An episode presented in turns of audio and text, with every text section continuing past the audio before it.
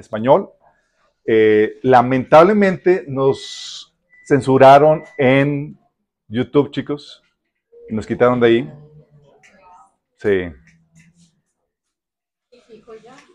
Dijo ya.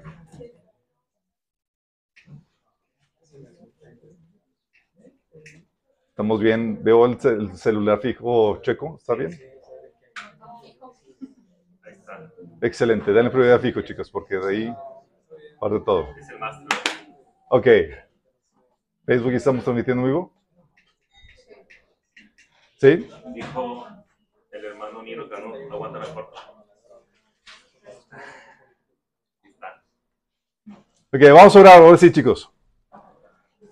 Amado Padre Celestial, te alabamos, te bendecimos, te damos tantas gracias, Señor, por tu presencia en medio de nuestro Padre. Queremos pedir, Padre, que te manifiestes entre nosotros, que tú nos hables por medio de la invitación de esta palabra, Señor. Habla atrás de mí, Señor, de los comentarios aún que sean entre nosotros, Señor. Que podamos de aquí salir edificados, renovados en nuestro entendimiento, Señor, listos para hacer luz y sal en este mundo, Señor, de oscuridad, Padre. Ayúdanos, Padre, te lo rogamos en nombre de Jesús. Amén, chicos. Ok, chicos. El tema es la iglesia no reemplaza a Israel. La falsa teología de la sustitución. ¿Alguien que ha escuchado la teología de la sustitución o de reemplazo?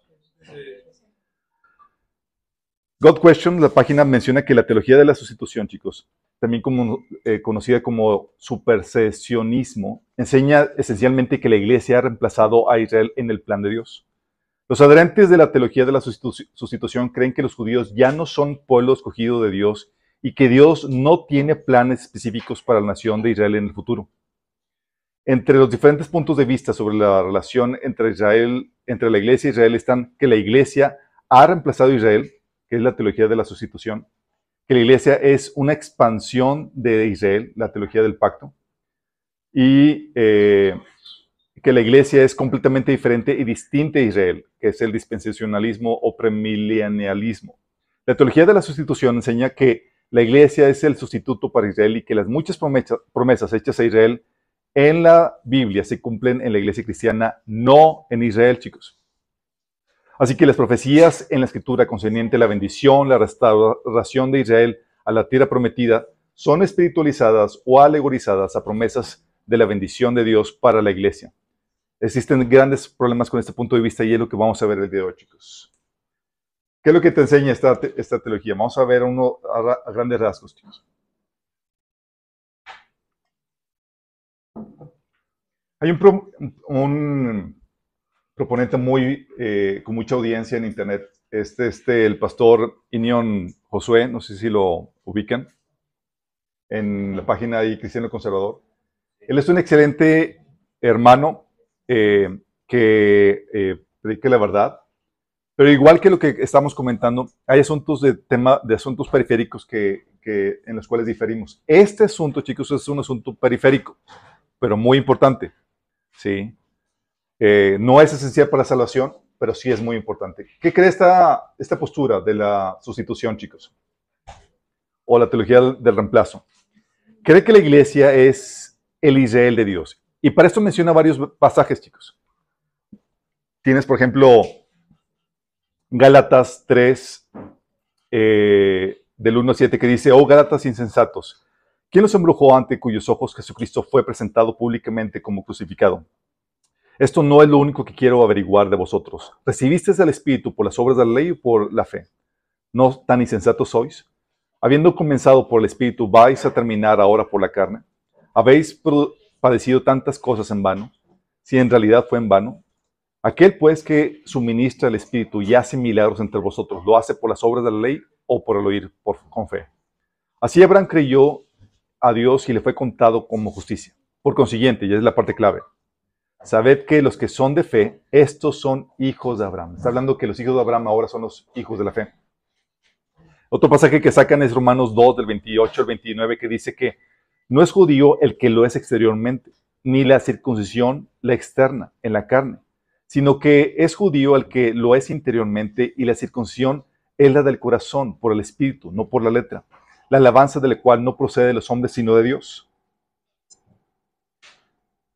Entonces menciona que el judío no es exterior, sino es el que es el interior. y hablando que nosotros somos en ese sentido judíos espirituales. Galatas 3 del 26 al 28 dice, todos ustedes son hijos de Dios mediante la fe en Cristo Jesús, porque todos los que han sido bautizados en Cristo se han revestido de Cristo. Ya no hay judío ni, es, eh, ni no judío, esclavo ni libre, hombre ni mujer, son, sino que todos ustedes son uno solo en Cristo Jesús. También en Galatas 6.16 dice, en el saludo final de Pablo, dice paz y misericordia sobre el Israel de Dios, hablando de la iglesia. Entonces menciona aquí todo esto y dices, oye, pues entonces somos el Israel espiritual de Dios. También menciona en Efesios 2, del 14 al 16, 19, que somos ahora un pueblo, tanto judíos como gentiles, formado, formando una buena. Dice este pasaje, porque Cristo es nuestra paz. De los dos pueblos ha hecho uno solo, derribando mediante su sacrificio el muro de enemistad que nos separaba. Pues anuló la ley con sus mandamientos y requisitos. Esto lo hizo para crear en sí mismo de los dos pueblos una nueva humanidad al hacer la paz, para reconciliar con Dios a ambos en un solo cuerpo mediante la cruz, por lo que dio muerte a la, enemistad. Él envió y proclamó paz a ustedes que estaban lejos y paz a los que estaban cerca, pues por medio de él tenemos acceso al Padre por un mismo espíritu. Por tanto, ustedes ya no son extraños ni extranjeros, sino que conciudadanos del pueblo elegido y miembros de la familia de Dios. Si se dan cuenta, entonces ya no hay dos pueblos, ahora aún hay uno solo. Y con respecto a la analogía del árbol de olivo que se menciona en Romanos capítulo 11, donde habla de que eh, ese árbol de olivo se, se quitaron ramas naturales y se injertaron ramas silvestres, mencionan estos proponentes como el pastor eh, Enion Josué, que el árbol, dice que en este árbol santo hay dos tipos de ramas, las naturales, que son los judíos étnicos, y las silvestres, que son los gentiles étnicos. Sin embargo, por medio de la fe en Cristo, el Mesías, ambos conforman un solo árbol. Dice, por cierto, las antiguas escrituras que representan, que representa el, árbol del olivo, de acuerdo, dice a la Oseas 14, del 4 al 6, el pueblo, representa el pueblo elegido de Dios, el Israel. Así que podemos concluir sin la menor duda, dice este teólogo, que la iglesia es el Israel de Dios, son uno y lo mismo. Todos de acuerdo a esto, la iglesia es el Israel de Dios. Ya no hay plan para el pueblo de Israel, chicos. Y parece que tiene pasajes que soportan eso. También mencionan que todas las promesas eh, que fueron, fueron hechas a Cristo también son también para la iglesia, porque somos parte del cuerpo de Cristo. Galatas 3:16 dice que ahora bien las promesas fueron hechas a Abraham y a su descendencia. No dice a las, a los a las descendencias, como refiriéndose a muchas, sino más bien a una, a tu descendencia, es decir, a Cristo. ¿Sí? O sea que las promesas fueron hechas al Señor Jesús. También Romanos 8:17 dice, y si somos hijos, también, eh, también somos herederos, herederos de Dios y coherederos con Cristo si es que padecemos juntamente con Él, para que juntamente con Él seamos glorificados. Jesús recibe las promesas y nosotros juntamente con Él porque somos eh. Efesios 3, 6 dice que los gentiles son correderos y miembros del mismo cuerpo y copartícipes de las promesas en Cristo Jesús por medio del Evangelio. Dice este, el pastor Enion Josué, dice, ¿qué significa esto? Simple, todas las promesas de restauración, del retorno del exilio de entre las naciones, de una glorificación de Sion en el futuro de los tiempos, con la promesa del Hijo David sentado en el trono de Israel, reinando a todo el mundo, trayendo paz y bendición a todas las naciones. Todas estas promesas se dicen y se cumplen en la persona de Cristo. Jesús es el Hijo de Dios, el mejor y, y supremo Josué de, de Israel, porque Josué fue un tipo de Jesús. Y menciona, dice que no, el Estado político de Israel no es el reloj profético ni el recipiente de las promesas hechas a Abraham. Fíjate fuerte. Dice que el Israel helénico, la nación, no son recipientes de las promesas. Dice, es Cristo y solamente Cristo. Y cualquier otra cosa que tome su lugar en la escritura lo llama un ídolo. Y peor, el espíritu del anticristo que se sienta en el templo de Dios y se hace pasar por Dios. Tómala. O sea, si tú piensas que Israel todavía tiene parte en las promesas, eres de parte del espíritu del anticristo. También menciona que el Señor, que si el Señor tiene promesas pendientes para el pueblo de Israel, Él menciona conjuntamente con un no. Esa es la postura que se maneja, chicos. Que todas las promesas a Israel étnico, dice, ya se cumplieron en el tiempo de Josué. Josué 21, del 43 al 45, dice, De esta manera, el Señor dio a Israel toda la tierra que había jurado dar a sus padres y la poseyeron y habitaron en ella. Y el Señor les dio reposo en derredor conforme a todo lo que había jurado a sus padres y ninguno de sus enemigos pudo hacerles frentes. El Señor entregó a todos sus enemigos en sus manos. Dice, no faltó ni una palabra de las buenas promesas que el Señor había hecho en la casa de Israel. Todas se cumplieron. Dice, bueno, ya se cumplió todo lo que él ha prometido. Luego menciona también este, eh, este pastor, dice que escucharás a muchos decir, Dios todavía no ha cumplido su promesa de darles la tierra. Se tiene que cumplir. Y con esto mandan a un apoyo, eh, mandan a un apoyo ciego, absoluto e unilateral la noción moderna de Israel, pues de otra manera no se cumple la profecía. Dice, cuidado con esta doctrina errada, pues esto es un juego de geopolítica más que teología eh, sana bíblica. Se está diciendo, si tú tienes una postura, cuestión de la política, chicos, mal en este sentido. Y dice que solamente queda una, promesa pendiente por cumplirse, que es la conversión del pueblo Israel como viene en Mateo 23 del 37 al 39, que sucede cuando el Señor venga. ¿Qué hay de la reconstrucción del tercer templo y de Jesús tomando el trono literal? Estos autores o estos proponentes mencionan que Jesús ya tomó el trono, chicos, y está sentado en el trono del cielo. Entonces, dice, así que querida y amada iglesia, la verdad de Jerusalén y, la, y el Israel de Dios, donde el Hijo de Dios ya reina desde su trono en el cielo.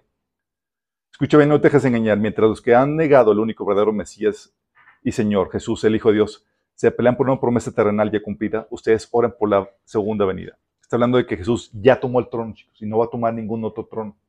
¿Sale? Y que Cristo es el tercer templo y el último templo. Ya no se tiene que reconstruir nada más, chicos.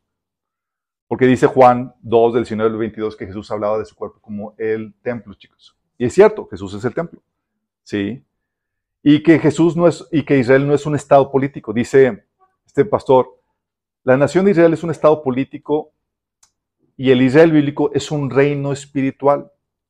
No confundas el primero por el segundo. Ese fue el error precisamente de los fariseos y enemigos que crucificaron a su Señor Jesucristo. El gobierno entonces milenial de Jesús no es algo literal, sino una referencia al gobierno e influencia de, la iglesia en la tierra y a su gobierno en nuestros corazones. Todo esto es lo que, lo que manejan, chicos. Sí. Israel no es un estado político. Pregunta, ¿de dónde surgió esta postura, chicos? ¿Por qué surgió? ¿Siempre ha sido así? Suena bíblica, somos desiertos, somos el Israel de Dios, somos el pueblo de Dios. Las promesas son para nosotros.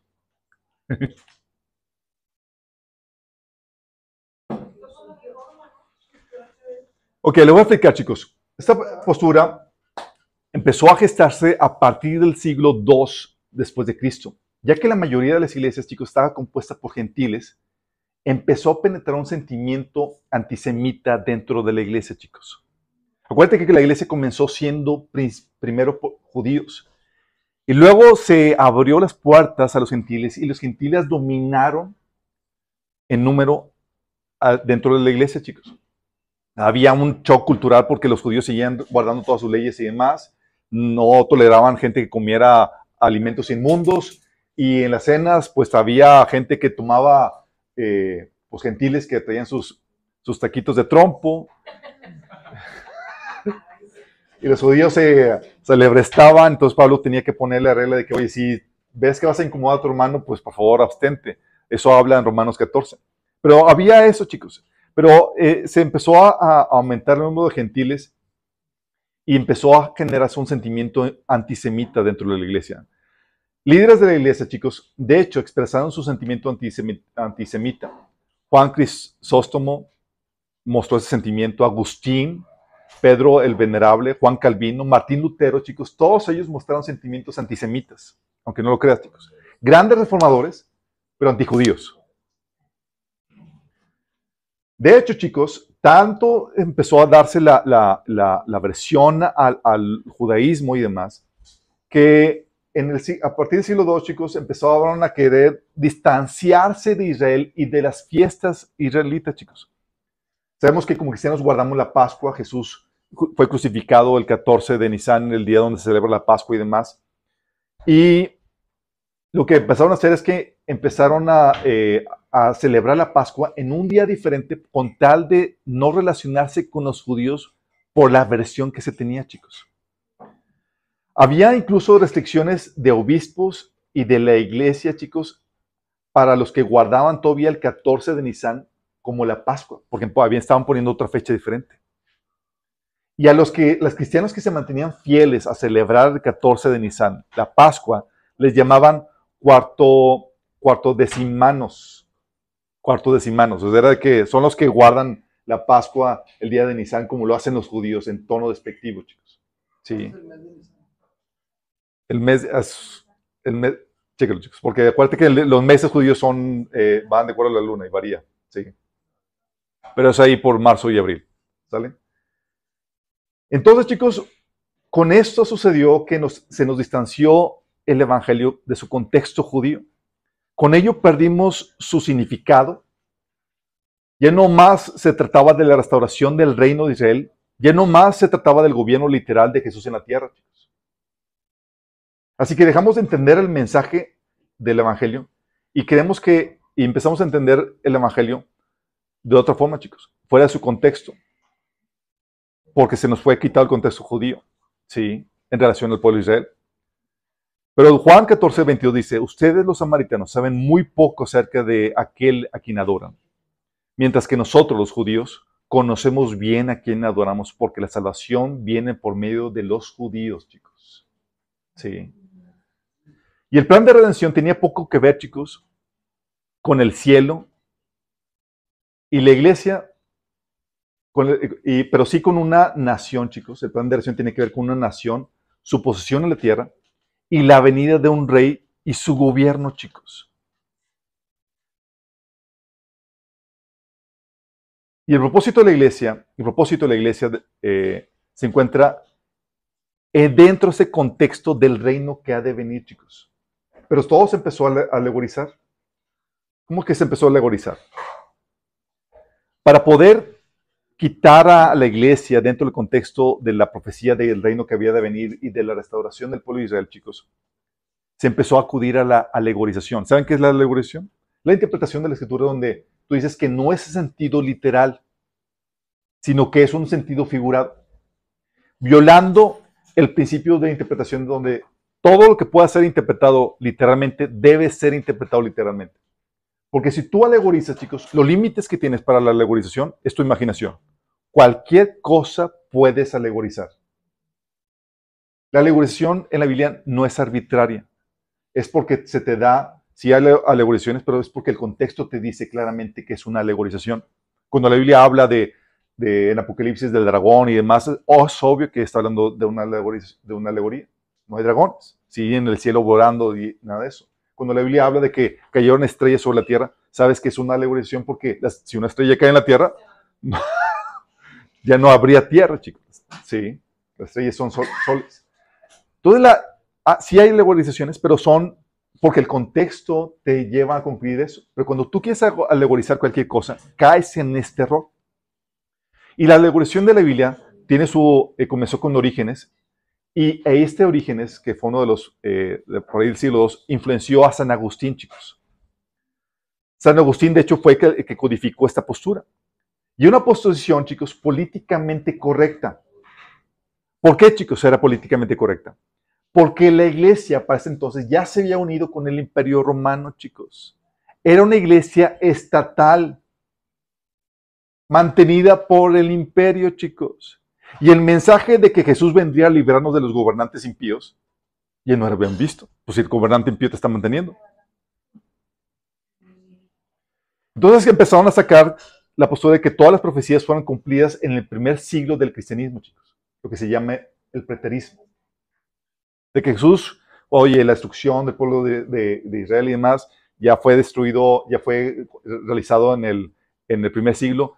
La profanación del templo fue en el primer siglo y demás. ¿Sí? Y, la, y déjame decirte algo, chicos. La mayoría de las denominaciones protestantes y la Iglesia Católica son adherentes de esta postura. Te lo repito, la mayoría de las denominaciones cristianas protestantes se adhieren a esta postura. Con la reforma protestante, chicos, se reformó nuestro entendimiento de la salvación, pero no de la escatología bíblica. Aún faltaba mucho que reformar en ese sentido.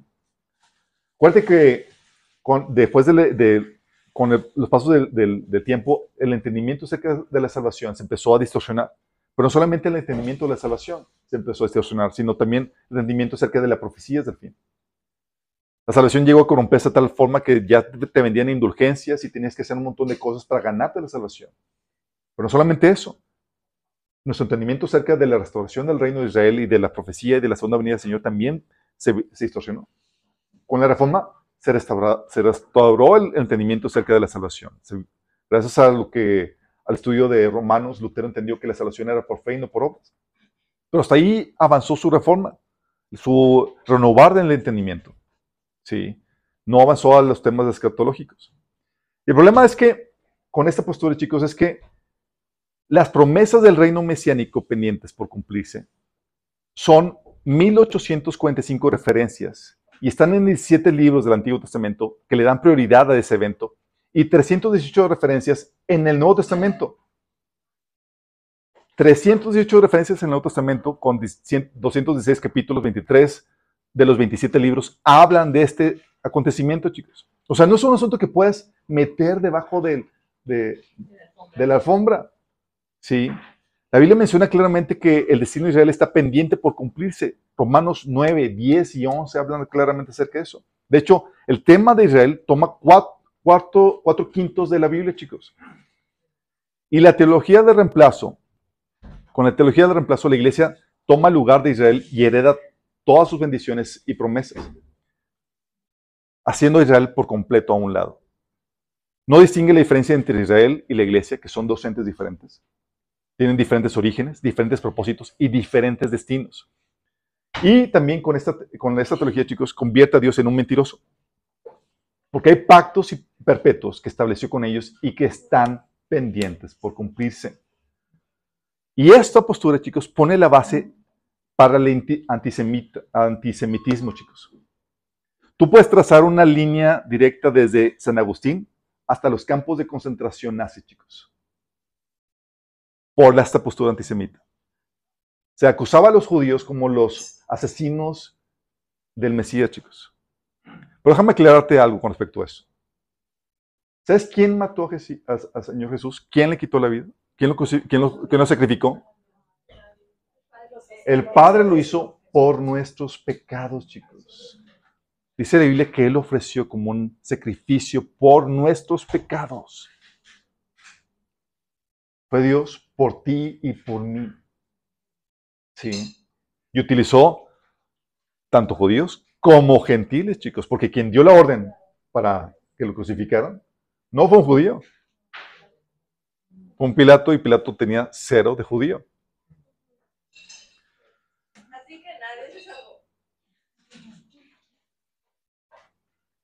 Entonces, chicos, analicemos bien esta postura, chicos. Es cierto, por la fe somos miembros, vamos a analizar esta postura. Primer punto, es cierto, por la fe somos miembros del cuerpo de Cristo, descendientes de Abraham y partícipes de las promesas dadas al pueblo de Israel. Esa postura que mencionan ellos es completamente cierto. La Biblia dice en Romanos 11, 17 que algunas ramas del árbol de Abraham algunos del pueblo de Israel, han sido arrancados y ustedes, los gentiles, que eran ramas de un olivo silvestre, fueron injertados. Así que ahora ustedes también reciben de la bendición que Dios prometió a Abraham y a sus hijos, con lo cual comparten con ellos el alimento nutritivo que viene de la raíz del olivo especial de Dios. Entonces ahora fueron arrancados y tú fuiste injertado, chicos. Y ahora compartes de las bendiciones que Dios prometió a Abraham. Efesios 3, 6, como habíamos leído, dice que los gentiles, junto con Israel, son beneficiarios de la, misma herencia, miembros de un mismo cuerpo y partícipes igualmente de la promesa en Cristo Jesús mediante el Evangelio.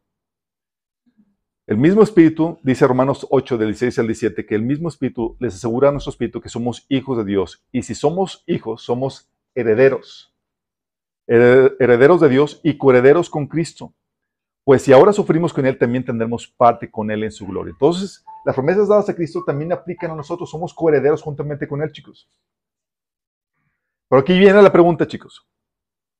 ¿Qué promesas se le dieron a Cristo? Ok, va. La promesa está basada en dos pactos, chicos. Esto lo vimos a más detalle en una serie de dos, de dos eh, episodios que se llama El Pacto y la Herencia. Aquí se lo resumo, chicos. Son, son eh, promesas basadas en dos pactos. El primer pacto es el pacto de Abraham, eh, a través del cual se promete a Abraham y su descendencia la bendición, la victoria, la tierra y la multiplicación, chicos. Son cuatro cosas. Se le promete la bendición y la victoria sobre sus enemigos. Génesis 12, del 1 al 3 dice, el Señor le había dicho a Abraham, deja tu patria y a tus parientes y a la familia de tu padre y vete a la tierra que yo te mostraré. Haré de ti una gran nación, te bendeciré y te haré famoso, serás una bendición para otros. Bendeciré a quienes te bendigan y maldeciré a quienes te traten con desprecio. Todas las familias de la tierra serán benditas por medio de ti. Promesa de la bendición, chicos. Génesis 22, del 16 al 18 también dice, el Señor le dijo, ya que me has obedecido, ¿se acuerdan después de que fue ordenado que, a que sacrificara a Isaac su hijo? Dice, ya que me has obedecido, no me has negado ni siquiera a tu hijo, tu único hijo, juro por mi nombre que ciertamente te bendeciré, multiplicaré tu descendencia hasta que sea incontable como las estrellas del cielo y la arena a la orilla del mar. Tus descendientes conquistarán las naciones de sus enemigos, y mediante tu descendencia todas las naciones de la tierra serán bendecidas. Todo eso porque me has obedecido. Entonces la bendición, chicos. Pero no solamente se le promete la bendición. Génesis 12, 7 dice que se le promete la tierra. Dice, entonces el Señor se le apareció a Abraham y le dijo, daré esta tierra a tu descendencia. Y Abraham edificó ahí un altar y lo dedicó al Señor quien se le había aparecido. Génesis 13, del 15, del 14 al 17 dice, Después de que Lot se separó de Abraham, el Señor le dijo, Abraham, levanta la vista desde el lugar donde estás y mira hacia el norte y hacia el sur, hacia el este y hacia el oeste. Yo te daré a ti y a tu descendencia para siempre la tierra que abarca tu mirada. Fíjate que estaba prometiendo darle la tierra a quién? A él y a su descendencia. ¿Por cuánto tiempo? Para siempre, chicos. Se multiplicará tu descendencia como el polvo de la tierra, y si alguien puede contar el polvo de, polvo de la tierra, también podrán contar tus descendientes. Ve y recorre el país a lo largo y ancho, porque a ti te la daré. Ya te la la promesa. Entonces, la promesa de la tierra y la multiplicación, chicos.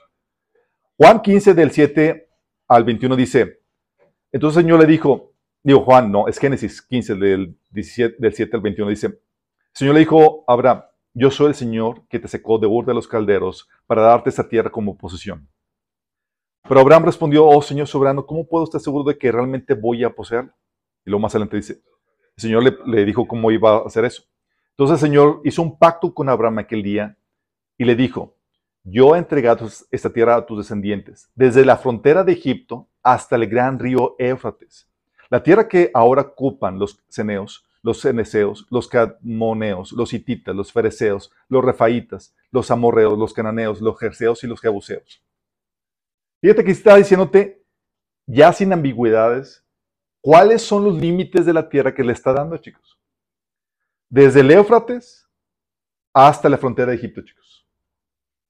¿Sí? Y si acaso tenías duda, te empieza a decir los habitantes que están en esa tierra. Toda esta bola bola de ahora sí, incircuncisos. Y eran, Pero fíjate que la promesa es para Abraham y su descendencia, chicos. Y puso claramente las fronteras para que no haya confusión. Sí, ya habíamos leído que se lo dio de forma permanente. Y se le promete esta herencia, esta descendencia incontable. Le dice Génesis 15, 5. Entonces el Señor le dijo, llevó a Abraham afuera, le dijo, mira al cielo y si puedes cuenta las estrellas. Esa es la cantidad de descendientes que tendrás. Génesis 22, del 16 al 17 dice, ya que me has obedecido y no me has negado ni siquiera a tu hijo, tu único hijo, juro por mi nombre que ciertamente te bendiciré. Multiplicaré tu descendencia hasta que sea incontable como las estrellas del cielo y la arena de la orilla del mar. Vamos. Entonces le promete la bendición, la victoria sobre sus enemigos, la tierra delimitada y la multiplicación, chicos, que tanto van a ser innumerables. Esa es la bendición prometida por medio de Abraham. Pero hay otro pacto, chicos. ¿Cuál es el otro pacto? El pacto de David, chicos. por medio del cual se promete un heredero con un trono eterno en Jerusalén. Al linaje de David, chicos, se le promete el reino de Israel. Fíjate. Abraham y su descendencia se le promete la tierra y la bendición y la multiplicación, chicos. ¿Vale? Pero de ese grupo de personas, a uno en particular, que es el linaje de David, se le promete gobernar sobre ese pueblo. Dice Crónicas, primera Crónicas 17, del 10 a 14. Te anuncio además que yo, el Señor, te edificaré una casa. Le está diciendo David. Cuando tu vida llegue a su fin y vayas a reunirte con tus antepasados, yo pondré en el trono a uno de tus descendientes, a uno de tus hijos, y afirmaré su reino. Será el quien construya una casa en mi honor. Yo afirmaré su trono para siempre. Yo seré su padre y él será mi hijo. Jamás le negaré mi amor como se lo negué a quien reinó antes que tú. Al contrario, para siempre le estableceré mi casa y en mi reino, y su trono será firme para siempre. Esta promesa, chicos, ¿para quién es?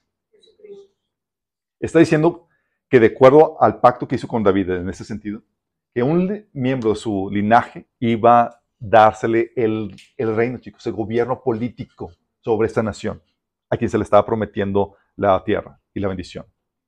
Y se prometía también a Jerusalén como la capital desde donde se ejercería dicho reino.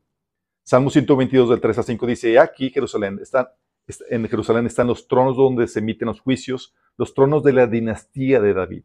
De hecho, en Mateo 5:35 se conoce a Jerusalén como la ciudad del gran rey. Salmo 2 del 6 a 9 dice, pues, eh, pues el Señor declara, he puesto a mi rey elegido en el trono de Jerusalén, en mi monte santo. ¿Sí? Entonces prometió esto, chicos un heredero con un trono eterno gobernando desde Jerusalén. Lo grueso del asunto, chicos, es que ambos pactos, el abrámico y el davínico, son tan firmes como las leyes de la naturaleza. Dice la Biblia, esto dice el Señor, así como no cambiaré las leyes que gobiernan el día y la noche, la tierra y el cielo, así tampoco rechazaré a mi pueblo Nunca abandonaré a los descendientes de Jacob o de mi siervo David, ni cambiaré el plan de que los descendientes de David gobiernen a los descendientes de Abraham, Isaac y Jacob. En cambio, yo los restauraré a su tierra y tendré misericordia de ellos. ¿Estás viendo lo, fuerte de esto? Diciendo que es un pacto donde si acaso se llegara a romper, pues cambiarían, o sea, no podrían mantenerse firmes las leyes del universo. Así de fuerte, chicos, es esto. Estas promesas fueron hechas a Abraham y a su descendencia. A su descendencia física, chicos. Física.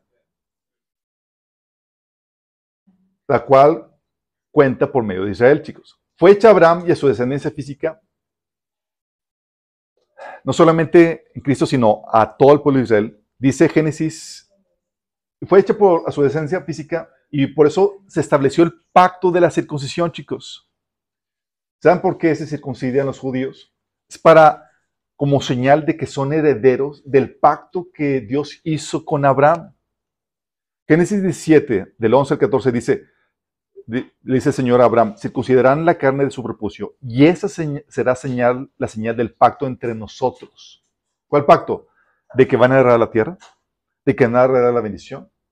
la victoria de sus enemigos y la multiplicación, chicos. Dice, todos deben ser circuncidados, llevarán en su cuerpo la marca de mi pacto eterno.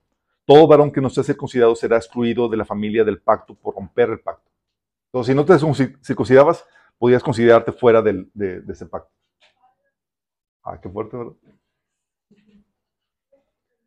Pero si te das cuenta, pone una señal física como marca de que, el linaje físico es el heredero de este pacto, chicos.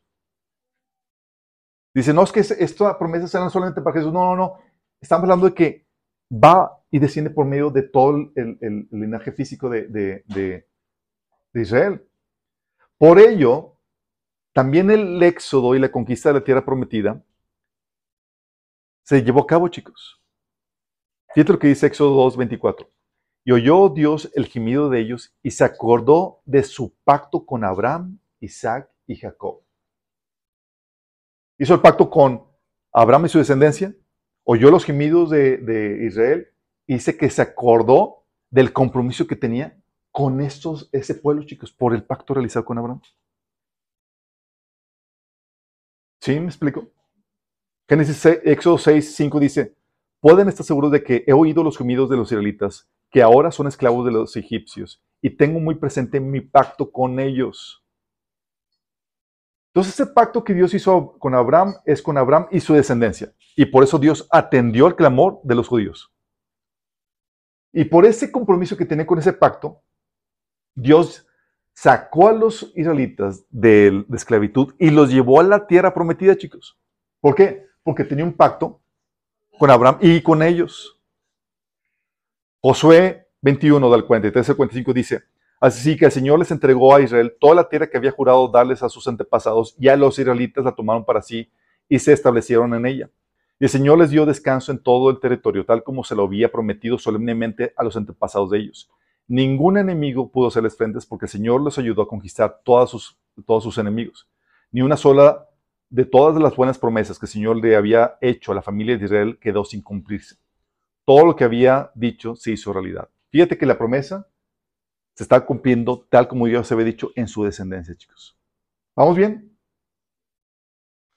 Por ello también, chicos, por ese pacto también no va a faltar, Dios se hizo cargo o se aseguró que no faltara descendiente suyo, descendiente de David que no, eh, que no ocupara el trono. Dice 1 Reyes 9 del 4-5, dice, en cuanto a ti, si me sigues con integridad y rectitud como lo hizo tu padre, David, y obedeces todos mis mandatos y decretos y ordenanzas, entonces estableceré tu dinastía en el trono de Israel para siempre. Pues tu padre, David, a tu padre le prometí, siempre habrá uno de tus descendientes en el trono de Israel, chicos. Está hablando de que Dios iba a encargar de que hubiera siempre descendientes, chicos, del linaje de David que gobernaran el pueblo de Israel. Sí. Puedes ver eso también en, en 1 Reyes 11.13. Y luego Pablo confirma esto, chicos. Está diciendo, ¿sabes qué? Todos esos pactos eran para el pueblo físico de Israel, el linaje físico de David, chicos. Dice Romanos 9 del 4 al 5, dice Pablo, de ellos, o sea, de Israel, son la adopción como hijos, la gloria divina, los pactos, la ley, el privilegio de adorar a Dios y el de contar con sus promesas. De ellos son los patriarcas y de ellos, según la naturaleza humana, nació Cristo, quien es Dios sobre todas las cosas. Alabado sea por siempre. Estoy diciendo que es de ellos todo esto, chicos. Fue para ellos, es tu pacto. Sin embargo, chicos, ¿qué crees? Sin embargo, ni el pacto de Abraham ni el pacto de David se cumplieron en su plenitud.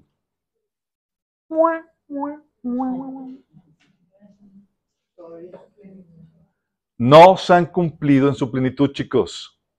Oye, dices, pero oye, Josué dijo que sí. Lo que dijo Josué, chicos, donde dice Josué 1, del 21 eh, del 43 al 45, que, que, dice que ni una sola de las buenas promesas que el Señor le había hecho a la familia de Israel quedó sin cumplirse. Todo lo que él había dicho se hizo realidad. Cuando dice esto, chicos, tienes que entenderlo en el contexto de todo el pasaje bíblico. Porque Dios había cumplido aquí todo lo que había prometido hasta ese punto, chicos. Para los que, no recuerdan, Dios le había prometido al pueblo de Israel que la tierra, que la conquista de la tierra no sería total, chicos, sino que sería una promesa gradual. Fíjate lo que dice Éxodo 23 del 28 al 31. Escucha. Delante de ti enviaré avispas para que ahuyenten a los hebeos, cananeos e hititas. Sin embargo, no los desalojaré en un solo año, no sea que el quedarse desolada la tierra aumente el número de animales salvajes y te ataquen. Los desalojaré poco a poco, hasta que seas lo bastante numeroso para tomar posesión de la tierra. Extenderás las fronteras de tu país, desde el mar Rojo hasta el mar Mediterráneo, y desde el desierto hasta el río Éfrotes. Pondré bajo tu dominio a los que habiten ahí, y tú los desalojarás.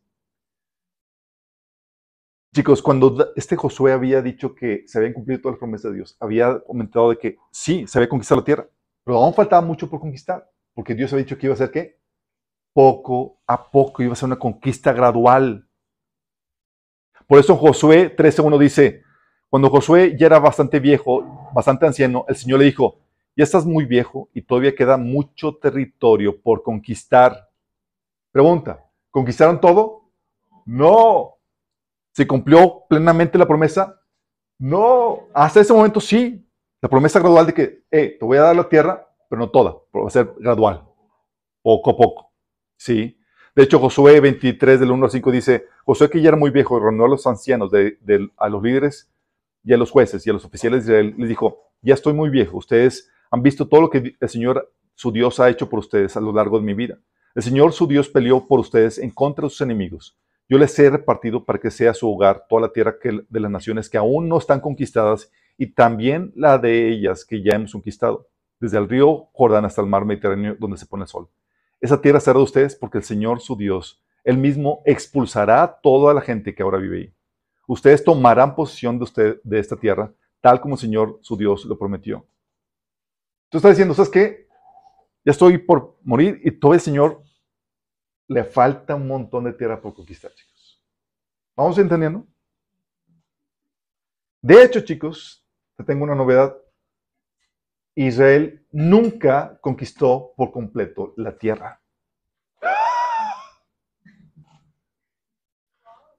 Al contrario, llegaron, a un punto de, llegaron al punto del exilio, sin conquistar toda la tierra, chicos. Y el linaje del, y el reino del linaje de David se vio disminuido, menoscabado y truncado, chicos. O sea, no se cumplió ni siquiera la promesa dada a David, chicos. Eso te lo puedes ver en la Biblia porque, ¿te acuerdas que tenían que derrotar a las, a las, a las naciones ahí de, de la tierra prometida? Si sabes que dentro de la tierra prometida ahí vivían los filisteos y tenían que desalojarlos, eliminarlos. ¿Se acuerdan? Bueno, los filisteos, chicos, a la hora del exilio, todavía estaban ahí en el pueblo de Israel. En Jeremías 25, 17 habla acerca de, cómo Dios iba a traer juicio sobre las ciudades de, eh, los filisteos. Y Jeremías 47 habla todavía acerca de eso. O sea, desde la, conquista de la tierra prometida hasta el exilio, todavía había gente o naciones que ocupaban la tierra prometida que pueblo de Israel no había sacado, chicos. ¿Son los, este, palestinos actuales, los filisteos? No, los, filisteos eh, fueron erradicados por las conquistas de, los reinos de los... Los filisteos ya no existen, chicos. Ellos fueron erradicados con las conquistas de, Babilonia y de los persas. Y fueron... Étnicamente no existen ya. Sí. Los que hay ahorita en la franja de Gaza no son filisteos, no son palestinos, chicos, son árabes, descendientes de Ismael. Sí. Entonces también, entonces, eh, la tierra nunca fue conquistada por completo, chicos. Y la bendición que recibieron, tampoco, las bendiciones prometidas al pueblo de Israel, tampoco se recibieron por completo, chicos. De hecho, en 1 Reyes 11, del eh, versículo 14-23, tú ves que el clímax del reino de Israel, chicos, fue el gobierno de quién? Salomón. Salomón. Y en el reino de Salomón, Dios levantó enemigos que se opusieran a él. Primera Reyes 11, 14 y versículo 23 menciona eso. Porque no era perfecto Salomón en todos sus caminos. Y Dios levantó como juicio, chicos. ¿Y qué crees? Tampoco recibió todo lo prometido, chicos. ¿Sabes quién no recibió la promesa tampoco? Abraham.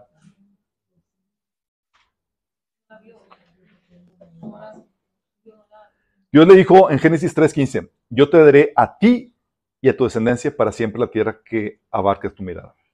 ¿Pero qué crees? Abraham siempre vivió como forastero en la tierra, chicos, y nunca recibió en carne propia la herencia.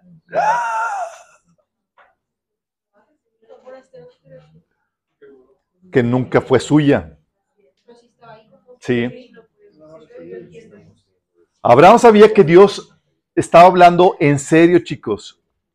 y que él poseería dicha tierra, lo cual nunca hizo en esta vida, pues vivió como forastero, como dice Hebreos, Hechos en Hebreos 11:39. Todos estos, aunque alcanzaron buen testimonio mediante la fe, no recibieron lo prometido. ¿Sí das cuenta, chicos? ¿Qué significa esto? ¿Dios rompió su pacto hacia el pueblo de Israel? ¿Dios no cumplió las promesas?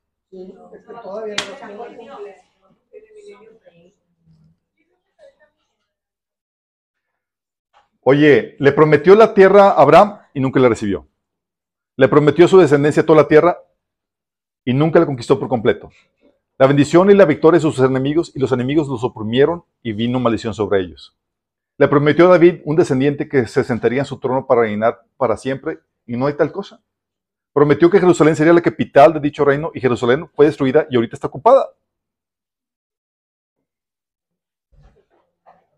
¿Cómo? Entonces las promesas de Dios no se cumplen, chicos.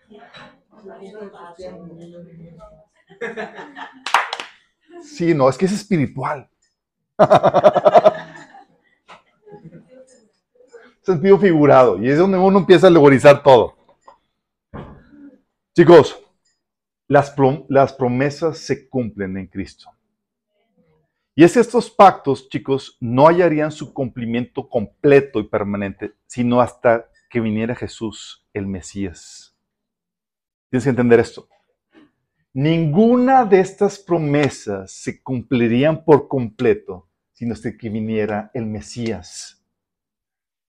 Es decir, todavía hay un, promesas y pactos pendientes por cumplirse, chicos. Y ya, sabimos, ya vimos a quién fueron dados. Porque esas personas que fueron dadas por Israel, al linaje de Abraham, no recibieron lo prometido. Llega el Mesías, chicos, y el Mesías cumple el requisito de ser descendiente de Abraham y descendiente de David, chicos. Por eso comienza Mateo, el Nuevo Testamento, Mateo 1.1. El siguiente es un registro de los antepasados de Jesús, el Mesías, descendiente de David y de Abraham. Muchos que empiezan a leer las genealogías dicen, ¿y eso para qué, Señor? Ni que fuera un registro civil. Empiezan ahí. Pero cuando entiendes todo el contexto de las promesas y lo que Dios te ha dado, entiendes que, por qué era importante. Está diciendo que el Mesías tenía que ser el, legítimo heredero físico de las promesas dadas a Abraham y a David. Y luego comienza el linaje, el Mesías, descendiente de David, check, descendiente de Abraham, check. Y él vendría a recibir el cumplimiento de todas las promesas. En Cristo, chicos, se cumple el pacto abrámico. Gálatas 3 del 14 al 16 dice, pero por medio de Cristo Jesús, la bendición prometida a Abraham llegará a las naciones. Dice, ¿por medio de qué? De Cristo Jesús, la bendición prometida a Abraham va a llegar a qué? A las naciones, porque no ha llegado todavía, chicos. Entonces, ¿qué fue el pasado? Una visión, un cumplimiento parcial, porque lo perfecto viene con Cristo, chicos. Ahora bien, dice, Abraham fueron hechas las promesas y a su simiente, no dice a las simientes como si hablara, hablase de muchos, sino como de uno, y de tu simiente, la cual es Cristo. ¿Sí? Dice, y en Cristo se cumple también, chicos, el pacto davínico. El Señor Dios, dice Lucas 1, 32, 32 a 33, el pasaje donde, del nacimiento de Jesús dice, el Señor Dios le dará el trono de su antepasado David y él reinará sobre Israel para siempre y su reino no tendrá fin. Eso es lo que dijo el ángel Gabriel a María de que Jesús va a ser el heredero del trono de su antepasado David y su reino no va a tener fin. Isaías 11, 10 dice que en ese día el heredero del trono de David será estandarte de salvación para el mundo entero. Las naciones se reunirán junto a él y la tierra donde vive será un lugar glorioso. De hecho, chicos, se cumplen todas las promesas dadas a los patriarcas y en los pactos, chicos. Según Corintios 1:20 dice, pues todas las promesas en Dios se cumplieron en Cristo con un resonante sí y amén. ¿Por qué, chicos? Porque hasta ese momento no se habían cumplido por completo, chicos. Todo había quedado parcial. Pero no se cumplen, no solamente se cumplen, aquí viene lo emocionante, chicos, no solamente se cumplen las promesas. En Cristo se expanden. No solo se le da la tierra de Canaán, sino toda la tierra. No solamente se le da, se le da el reino de Israel, sino el reino sobre todas las naciones. Salmo 2 del 7 9 dice, el rey proclama el decreto del Señor. El Señor me dijo, está Jesús hablando, tú eres mi hijo, hoy ha llegado a tu padre, ha llegado a tu padre. Tan solo pídelo y te daré como herencia las naciones y toda la tierra como posesión tuya. Ya no solamente la tierra de Israel, chicos, ahora qué? Todas las naciones. Y ya no solamente el territorio, sino ahora todo el mundo. ¿Y qué crece? Jesús les pidió. Dice el versículo 9, las quebrarás con vara de hierro y las harás pedazos como si fueran ollas de barro. Ahora bien, ustedes, reyes, actúen con sabiduría, quedan advertidos ustedes, gobernantes de la tierra. Sirvan al Señor con temor reverente y alégrense con, temblor. Sométanse al Hijo de Dios, no sea que se enoje y sean destruidos en plena actividad, porque su ira se enciende en un instante. Una versión de Cristo muy diferente a la que vemos Sí. En este pacto, chicos, puedes ver, en este pasaje, puedes ver la expansión de la tierra no es para todo el pueblo de Israel, chicos. ¿Para quién es? Es solo para el Mesías. Entonces, mientras que a Israel como pueblo descendiente de Abraham se le da la tierra de Canaán como posesión en perpetuidad, al Mesías se le da el mundo entero. Y esto ya había sido revelado a Abraham, pues Pablo dice, en efecto, no fue mediante la ley como Abraham y su descendencia recibieron la promesa de que él sería heredero del mundo, sino mediante la fe, la cual se le tomó como en cuenta como justicia. Sí, Abraham también va a ser heredero del mundo para disfrutar, mas no para reinar. Eso solo le pertenece a Cristo y a la iglesia, chicos. El cumplimiento de dichos pactos no se verá sino hasta cuándo, chicos. ¿Cuándo se va a ver el cumplimiento de estos pactos en su, toda su plenitud? hasta que el reino del Mesías se establezca en la tierra, hasta el milenio. Esto es muy interesante, chicos, porque tanto los santos del Antiguo Testamento como los del Nuevo Testamento seguimos esperando. Así como ellos, nosotros, chicos. Así como Abraham estaba como forastero en la tierra que él iba a heredar, tú y yo estamos como forasteros en la tierra que vamos a heredar.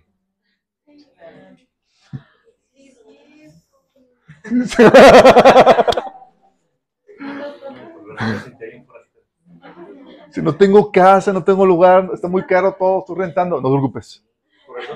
Va a ser heredad. Por eso dice Hebreos 11, el 39 al 40. Aunque todos obtuvieron un testimonio favorablemente a la fe, ninguno de ellos vio el cumplimiento de la promesa. Fíjate lo que dice. Ninguno de ellos vio el cumplimiento de la promesa. Se cumplió solamente, hubo cumplimientos parciales, chicos, como hemos estado viendo. Esto sucedió para que ellos no llegaran a la meta sin nosotros, pues Dios nos había preparado algo mejor. Romanos 8, del 22 al 25 dice, sabemos que toda la creación todavía gime a una como si tuviera dolores de parto, y no solo ella, sino también nosotros, nosotros mismos, que tenemos las primicias del Espíritu Santo. Gemimos interiormente mientras aguardamos nuestra adopción como hijos, es decir, la redención de nuestro cuerpo. Porque en esa esperanza fuimos salvados. Pero la esperanza que se ve llena es esperanza. ¿Quién espera lo que ya tiene? Pero si esperamos lo que todavía no tenemos, en espera mostramos nuestra constancia. Está hablando de que, igual que ellos chicos esperaron, no hubiera recibido lo, prometido, también nosotros estamos, somos los nuevos Abraham, chicos. Por eso también se dice Pablo, Pedro, que somos peregrinos y extranjeros, igual que ellos. Y este derecho de tomar el reino de David, chicos, y ejercerlo, todavía no lo toma Jesús, todavía no lo ejerce. Ya es suyo, pero todavía no lo ejerce. Es como cuando tienes ahí a un regalo que te dieron, pero todavía no lo abres. Hebreos 2.8 dice, si Dios puso bajo él todas las cosas, entonces no hay nada que no le esté sujeto. Ahora bien, es cierto que todavía no vemos que todo le esté sujeto. Todavía no vemos, chicos, que todo esté sujeto. O sea, todavía hay gobernantes de este mundo que están gobernando y están haciendo de lo suyo. Pero este derecho a la tierra, Cristo lo reclamará al final, chicos. Al final lo va a ejercer en su regreso. Por eso dice en Apocalipsis 11:15, tocó el séptimo ángel su trompeta y el cielo resonaron fuertes voces que decían, el reino del mundo ha pasado a ser de nuestro Señor y de su Cristo. Y Él reinará por los siglos de los siglos. ¿Hasta cuándo, chicos? ¿Va a ejercer su autoridad sobre la tierra? Hasta el final, chicos, cuando los reinos de este mundo pasen a ser de Cristo. Nota que el Mesías toma posición no solo de la tierra, sino de todas las naciones, chicos. Todas las personas ahora pertenecen a Él. Por eso Mateo 13, 41 dice que el Hijo del Hombre vendrá y enviará a sus ángeles y arrancará de su reino a todos los que pecan y hacen pecar. ¿Cuál es base de su reino, chicos? Toda la tierra. Por eso cuando compartimos el Evangelio decimos que arrepiéntete, si no, no vas a entrar al reino de Dios. Significa que si no te pusiste cuenta, si tus pecados fueron, no fueron perdonados, vas a ser arrancado. Ya lanzado. Por eso también dice en Mateo 25, del 31 al 38, que cuando el Hijo del Hombre venga eh, con su gloria, con todos sus ángeles, se sentará en su trono glorioso. Todas las naciones se reunirán delante de él y él separará a unos de otros, como separa el pastor de las ovejas de las cabras. Pondrá las ovejas a su derecha y las cabras a su izquierda. Fíjate bien aquí, chicos. Dice que cuando venga y ocupe su trono glorioso. Está hablando de que cuando ya, después del Armagedón y demás, tan poca gente va a haber en las naciones que se van a poder reunir en un solo lugar y Jesús va a separar los unos de los otros, chicos. Por eso también Mateo 19, 28 dice, les aseguro que cuando el mundo se renueve y el Hijo del Hombre se sienten sobre su trono glorioso, chicos, ustedes que han sido mis seguidores también se, sentarán conmigo en tronos. Entonces el cumplimiento, chicos, y es completo y pleno, es hasta con Cristo, ¿va? Pero con Cristo y su cuerpo, chicos, que somos nosotros. En Cristo, chicos, somos coherederos juntamente con Él, como ya lo habíamos visto. ¿Sí? Por el pacto de Abraham, los creyentes se nos promete la tierra y la bendición. Por eso Jesús te promete la tierra, chicos. Dice Mateo 5:5, dicho eso los humildes porque recibirán que la tierra como herencia. Fíjate que no dice el cielo. ¿Dice qué? La tierra. Salmo 37, 29 dice, los justos heredarán la tierra y vivirán para siempre sobre ella. Apocalipsis 11, 15 dice que el reino del mundo ha pasado a ser de nuestro Señor y de su Cristo, y Él reinará por los siglos de los siglos. Entonces, por el pacto de Abraham, se nos promete la tierra, porque somos correderos. Pero por, el, pacto davinico, a los creyentes, al cuerpo de Cristo, se nos promete el reino, chicos. No solamente la tierra, sino el gobernar. Mira, la autoridad para gobernar, chicos, fue dada a los descendientes de David. Jeremías 33, 26 dice, no abandonaré a los descendientes de Jacob o de mi siervo David, ni cambiaré el plan de que los descendientes de David gobiernen a los descendientes de Abraham, Isaac y Jacob. Vamos. Todos los descendientes de David van a gobernar sobre la nación de Israel. ¿Vamos bien? ¿Por qué crees, chicos? Jesús va a reinar y dice que también el reino se lo va a dar a sus doce discípulos sobre las doce tribus de Israel. ¿Y qué crees? Los doce discípulos no son de la tribu de, David. ¿Cómo explicas eso? Jesús les dice en Lucas 22, de 28 al 30. Ahora bien, ustedes los que han estado siempre a mi lado en mis pruebas, por eso yo mismo les concedo un reino, así como mi Padre me lo ha concedido a mí para que coman y vivan en mi mesa, en mi reino, y se sienten en tronos para juzgar a las doce tribus de Israel. Eso se lo prometió a los doce discípulos, chicos, que van a gobernar sobre las doce tribus de Israel. Pero los doce discípulos no son de la tribu de David.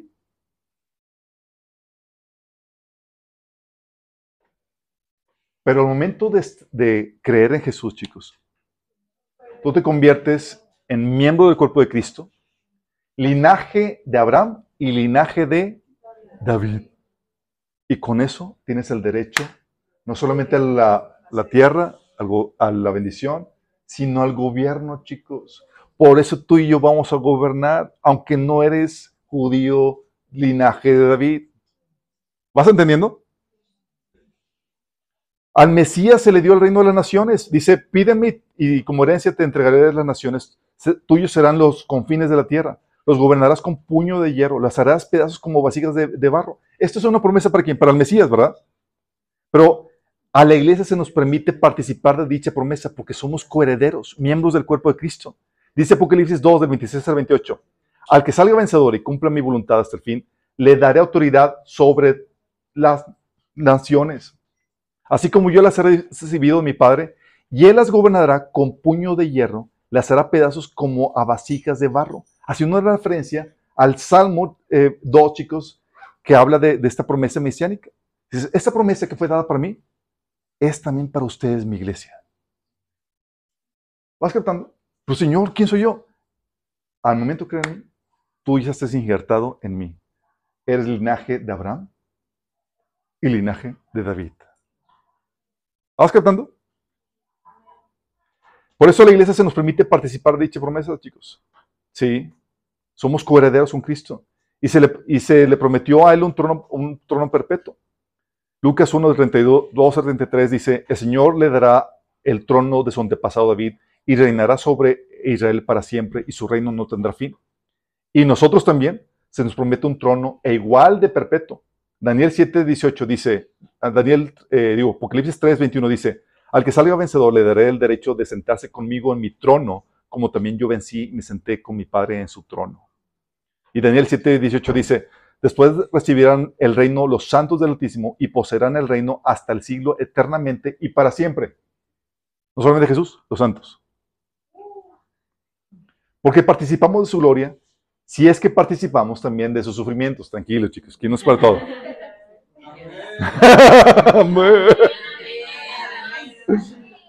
¿Quién ha sufrido algo por Cristo, chicos? Dice 2 Timoteo 2, 12, si sufrimos, también reinaremos con Él. 1 Pedro 4:13 dice, al contrario, alégrense de tener parte en los sufrimientos de Cristo para que también sea inmensa su alegría cuando se revele la gloria de Cristo. Porque cuando se revele, chicos, vas a participar de su gloria. Por eso las palabras de aliento de Jesús, no temáis manada pequeña, porque vuestro Padre les ha placido daros el reino. La iglesia, la iglesia, chicos, a diferencia de Israel, es decir, a los santos del Antiguo Testamento,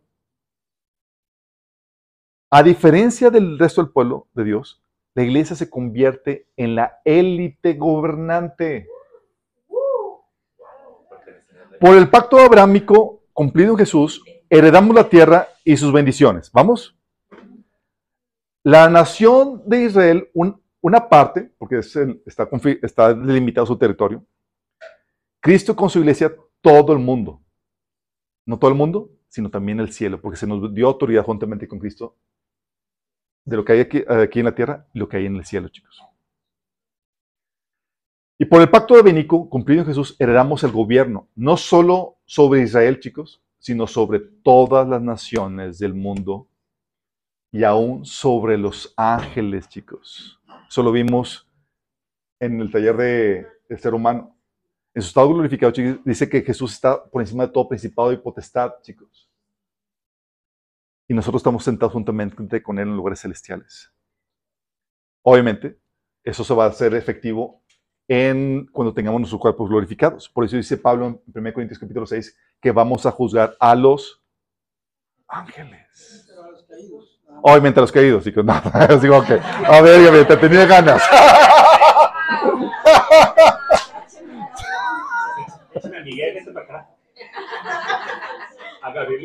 Tranquilos, chicos, tranquilos. Por eso, chicos, de la iglesia dice esto, que entre los nacidos de la mujer no se ha levantado otro mayor que Juan el Bautista. Y dice que de, los nacidos de mujer, de toda la historia de la humanidad, hasta Juan Bautista, Juan Bautista era el mayor. ¿Vamos bien? O sea, ni Abraham, ni Moisés, ni you name it. Ninguno. Dice, pero el más pequeño en el reino de los cielos es mayor que él. Los sujetos del reino, chicos, somos nosotros. Tú piensas que yo voy a estar detrás ahí pidiéndole, haciendo fila para pedirle a Abraham un, un autógrafo. Tú no sabes que él va a estar ahí detrás de ti. Tú eres el que.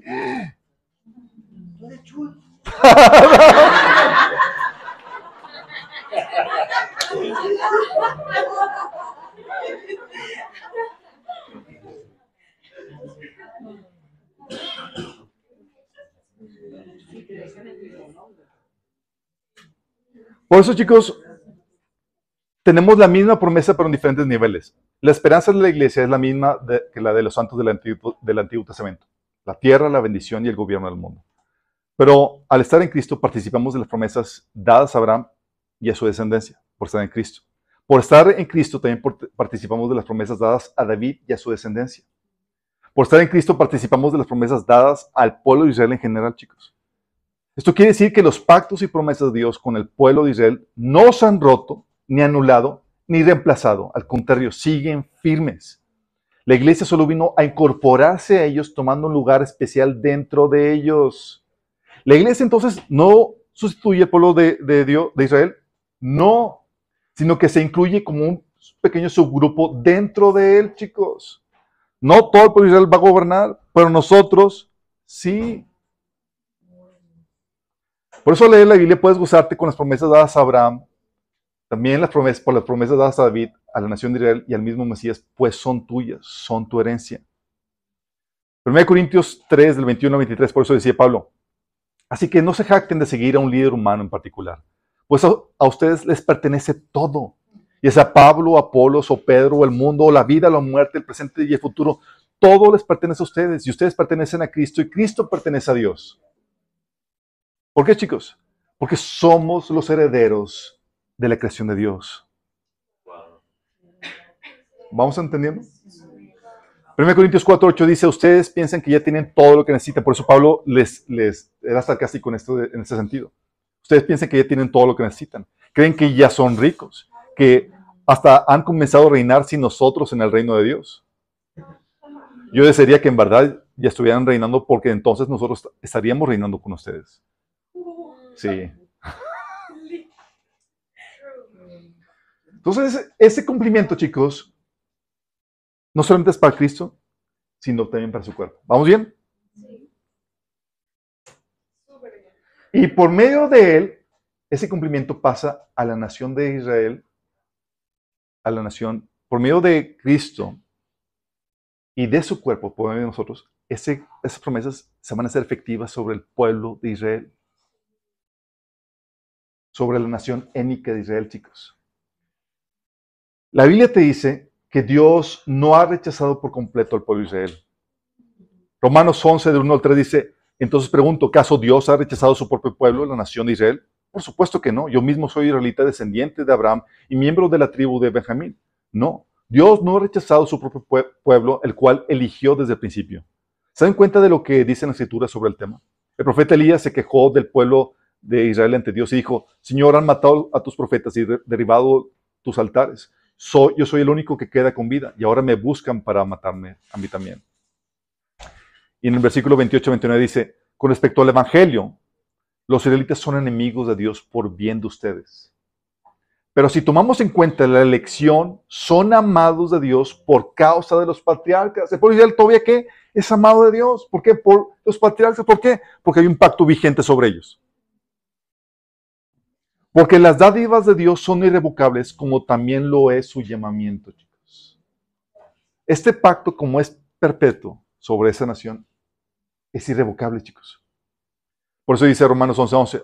Así que pregunto, ¿acaso tropezaron para no volver a levantarse? De ninguna manera. Dios no rechazó a su pueblo por completo, sino que va a restaurar en el tiempo, lo va a restaurar en el tiempo de la segunda venida. Cuando la nación entera se convierta a Dios, chicos. Dice Romanos 11, del 11 al 12. ¿Acaso el pueblo de Dios tropezó y cayó sin posibilidad de recuperarse? De ninguna manera. El pueblo fue desobediente, por eso Dios puso la salvación al alcance de los gentiles. Sin embargo, él quería, él quería que su propio pueblo sintiera celos y la reclamara para sí. Ahora bien, si los gentiles fueron enriquecidos porque los israelitas rechazaron la oferta de la salvación de Dios. Imagínense cuánto más grande será la bendición para el mundo entero cuando ellos por fin la acepten. ¿Qué está diciendo? Que el pueblo de Israel va a ser salvo, van a aceptar el ofrecimiento de la salvación, chicos. Dice Romanos 11 del 25 al 27. Hermanos, quiero que entiendan este misterio para que no se vuelvan presuntuosos. Parte de Israel se ha endurecido y así permanecerá hasta que haya entrado la totalidad de los no judíos, es decir, los gentiles. De esta manera, todo Israel será salvo, tal como está escrito. El Redentor vendrá, sobre, vendrá de Sión y apartará de Jacob la impiedad. Y este es mi pacto con ellos, cuando quite sus pecados. Entonces dice que, que ahorita parte de Israel está ciego, está cegado, hasta que, que entre la plenitud de los gentiles, chicos, nosotros, hasta que se conforme, hasta que se termine y complete el cuerpo de Cristo. Y luego, ¿qué va a pasar? Todo Israel será salvo. Bueno, después de Una tercera parte. Lo rema- el, el remanente que sobreviva. Sí.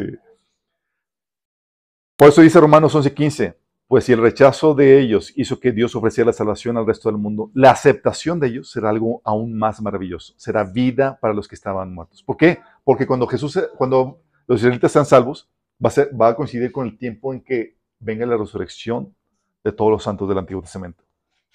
Por eso dice Jeremías 31, del 3 al 4. Jehová se manifestó a mí hace ya mucho tiempo, diciendo, con amor eterno te he amado. Por tanto, te prolongué mi misericordia. Aún te edificaré y serás edificada, oh Virgen de Israel. Todavía serás adornada con tus panderos y saldrás con, en alegres danzas.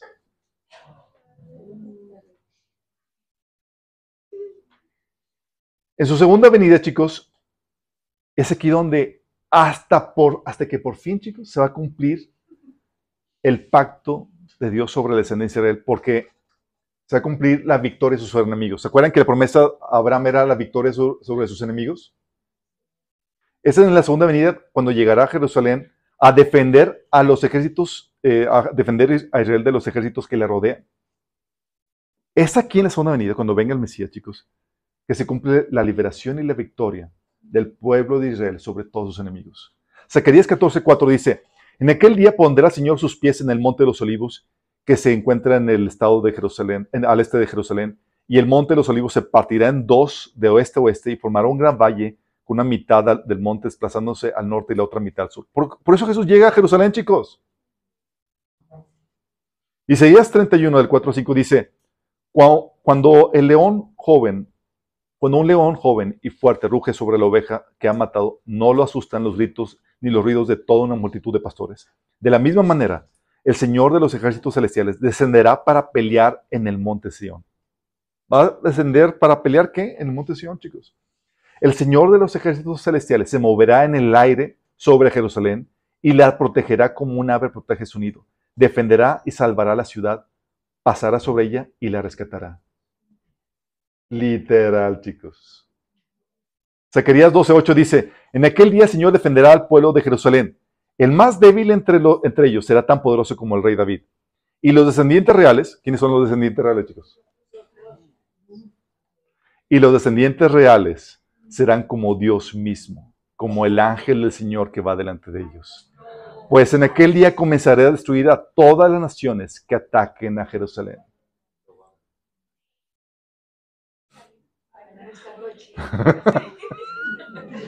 ¿Cómo?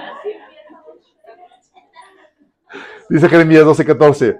Esto dice Señor, desarraigaré de sus tierras a todas las naciones malvadas que extendieron la mano para tomar lo que le di a Israel. Joel 2:32 dice, pero todo aquel que invoque el nombre del Señor será salvo. Pues algunos de que están en el monte de Sion, en Jerusalén, escaparán, tal como el Señor lo ha dicho.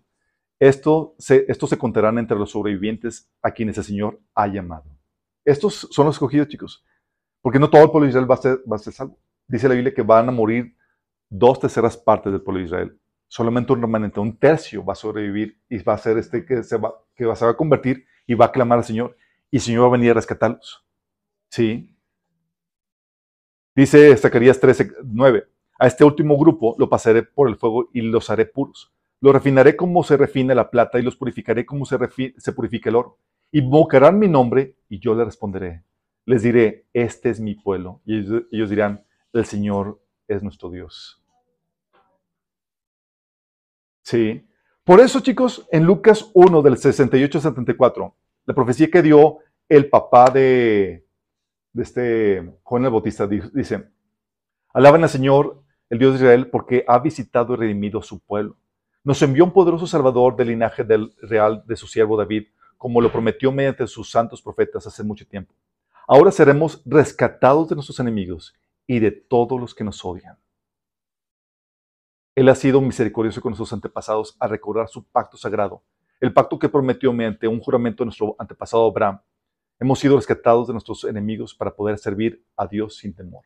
Fíjate cómo está diciendo Él, en el tiempo de Juan el Bautista y de Jesús, que el pacto todavía estaba pendiente por cumplirse y seguirá pendiente hasta la segunda venida del Señor. Qué grueso, ¿no? Es aquí, chicos, donde Dios va a juzgar a los enemigos, chicos. ¿Y sabes quiénes están entre los enemigos? Todos aquellos que se repartieron la tierra de Israel, quitándose del pueblo de Israel. Joel 3 del 1 al 6 dice, en aquellos días, en el tiempo señalado, cuando restaure yo la suerte de Judá y de Jerusalén, reuniré a todas las naciones y las haré bajar al valle de Josafat. Ahí haré un juicio contra los pueblos en cuanto a mi propiedad, mi pueblo Israel, pues lo dispersaron entre las naciones y se repartieron mi tierra. Se repartieron a mi pueblo echando suertes, cambiando a niños por prostitutas y para emborracharse vendieron niños por vino. Jeremías 12:14 dice, esto dice el Señor, Desarraigaré, desarraigaré de sus tierras a todas las naciones malvadas que extendieron la mano para tomar lo que le di a Israel. ¿Sí te das cuenta, chicos, quiénes son los malitos aquí del cuento?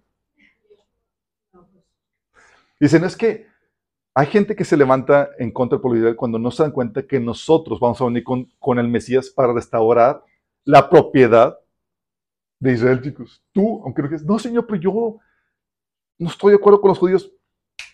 Sorry, ¿Te enlistas o no te queremos aquí? Qué heavy, ¿verdad? Entonces, hasta ese momento, chicos, se va a cumplir la completa victoria de Israel sobre sus enemigos. El pacto dado a Abraham, chicos. Hasta ese entonces se va a cumplir la restauración del reino de Israel, chicos. Lucas 1 del 31 al 32, que Dios le dijo, Concebirás y darás a luz un hijo y le pondrás por nombre Jesús. Él será muy grande y lo llamarán Hijo del Altísimo. El Señor Dios le dará un trono del trono de su antepasado David y reinará sobre Israel para siempre y su reino no tendrá fin, chicos. Esta promesa todavía no se cumple. De hecho, los apóstoles estaban muy familiarizados con esta liberación de sus enemigos y la restauración del reino, al punto que en Hechos 1.6 le preguntaron, Señor, ¿Ha llegado ya el tiempo de que liberes a Israel y restaures nuestro reino? Y Jesús no dijo, bola papanatas, ¿qué están pensando? No, es espiritual aquí la cosa. No, me dijo, no, no, a usted no le corresponde saber los tiempos en ese sentido. Pero no les, no les corrigió en cuanto a que no se va a cumplir esto. Tan conscientes estaban del regreso del Mesías, que implicaba una restauración del reino de Israel, que anhelaban compartir el reino con él, chicos. Marcos 10:35. ¿Se acuerdan? Se acercaron Jacob y Juan, hijos de Zebedeo. Bueno, no ellos, mandaron a su mamá. Le dijeron, maestro, queremos que nos concedas lo que te vamos a pedir. ¿Qué quieren que haga por ustedes? Concédenos que en tu glorioso reino uno de nosotros se siente a tu derecha y el otro a tu izquierda. Y todos los demás estaban ofendidos porque ellos querían lo mismo, chicos. Les ganaron. Ya imagino los demás, no, Señor, diles que no, yo, escójame a mí. Oh, sí. Y Jesús no le responde, no les reprende por creer que en, en, la restauración del reino de Israel, chicos, ni por creer que podían tener una parte en dicho reino. Al contrario, en otra ocasión les dijo en Lucas 22, 28, ustedes que han estado conmigo durante mis tiempos de prueba, así como mi Padre me concedió un reino, yo ahora les concedo el derecho de comer y beber en mi mesa, en mi reino, y se sentarán sobre tronos y juzgarán a las doce tribus de Israel, chicos. Sí, está claro que está hablando del reino literal, chicos. Por eso dice Mateo 5 del 34 al 35. Pero yo digo, no hagáis juramentos ni digáis por el cielo, porque el cielo es el trono de Dios, ni digáis por la tierra, porque la tierra es donde descansan sus pies. Tampoco digas por Jerusalén, porque Jerusalén es la ciudad del gran rey. Y está hablando de Jerusalén literal, chicos. Por eso Jeremías 3:17 dice, en aquel día Jerusalén será conocida como el trono del Señor. Todas las naciones acudirán a Jerusalén para honrar al Señor, ya no seguirán tercamente sus propios malos deseos. Porque desde ahí va a gobernar Cristo, chicos. Salmo 2 del 6 al 9 que habíamos leído dice, el Señor declara, he puesto a mi rey elegido en el trono de Jerusalén, en mi monte santo. ¿Y qué creen, chicos? En la inauguración de ese reino va a haber un banquete delicioso. Están todos invitados. Gracias. Gracias, Dios.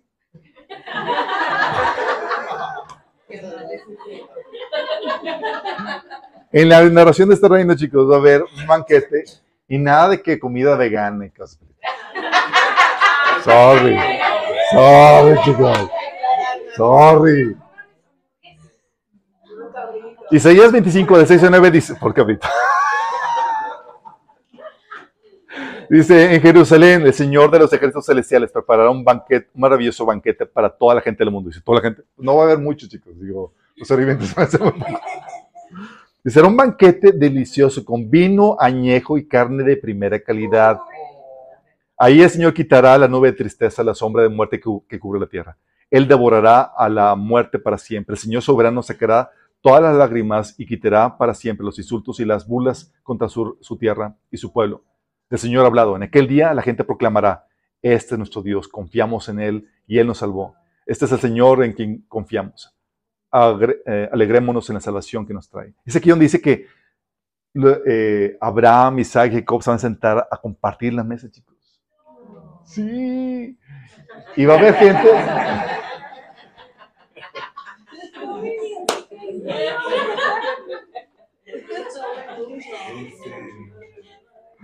Sí, pero ver a algunos que no les va a tocar forma parte de este banquete, chicos, dice la. Dice que algunos lo van a ver de lejos.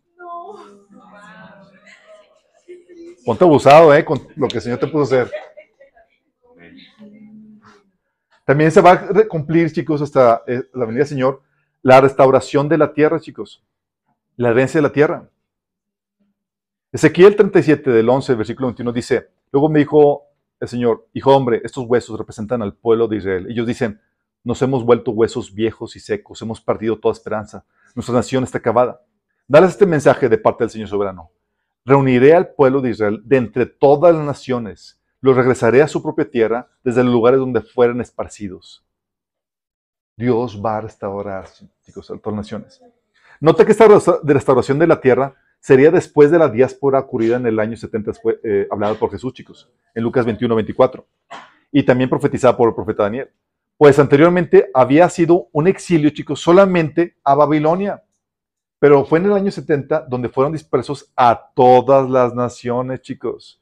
Isaías, de hecho, profetiza que el renacimiento de Israel sería en un solo día, Isaías 66, 8, y sucedió, chicos.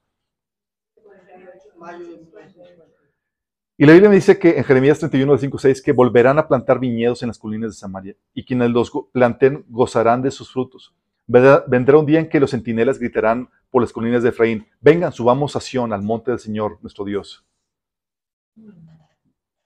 Es aquí, chicos, donde van a recibir, ahora sí, por fin, la herencia de la tierra.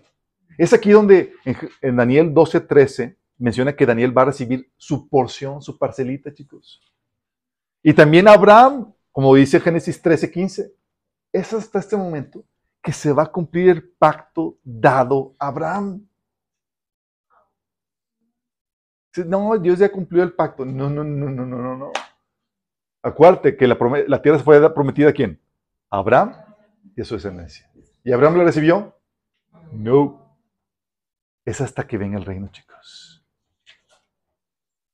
Y es aquí donde también el pueblo se va a multiplicar, chicos, se va a cumplir la promesa de la multiplicación. Porque cuando habla de que se va a ser multiplicado, chicos, es multiplicados más allá que cualquier otra nación. Y, el pueblo Israel tenía una multiplicación moderada igual que todas las naciones, chicos. Si sabemos que la iglesia, dice la iglesia, que no se va a casar porque va a estar resucitada. Tú como miembro del cuerpo de Cristo, sorry, es ahora o nunca, chicos. ¿Sale?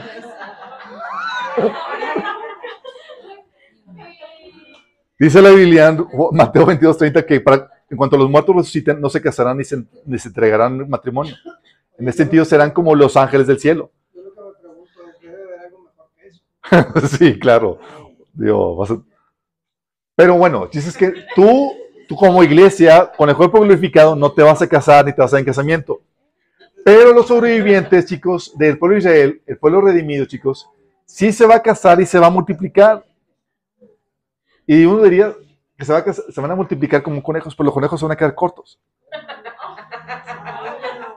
Dice la Biblia en Isaías 60, 22, que la familia más pequeña se convertirá en mil personas y el grupo más diminuto se convertirá en una nación poderosa. A su debido tiempo yo, el Señor, haré que esto suceda. Dice la Biblia en Jeremías 33, del 10 al 11. Esto dice el Señor, ustedes dijeron, esta es una tierra desolada de donde la gente y los animales han desaparecido. Sin embargo, en las calles desiertas de Jerusalén y en las otras ciudades de Judá volverán a oírse risas y voces de alegría. Otra vez se oirán las voces felices de los novios y las novias, junto con las canciones de alegría de las personas que traen ofrendas de gratitud al Señor. A haber novios y novios, va a haber matrimonio, chicos. Al punto de que, dice la Biblia en Isaías 4, 1, que siete mujeres se van a estar peleando por un hombre. Chicos. Sí, no que nosotros, pero ahí aún a los feos van a estar ahí bien codiciados.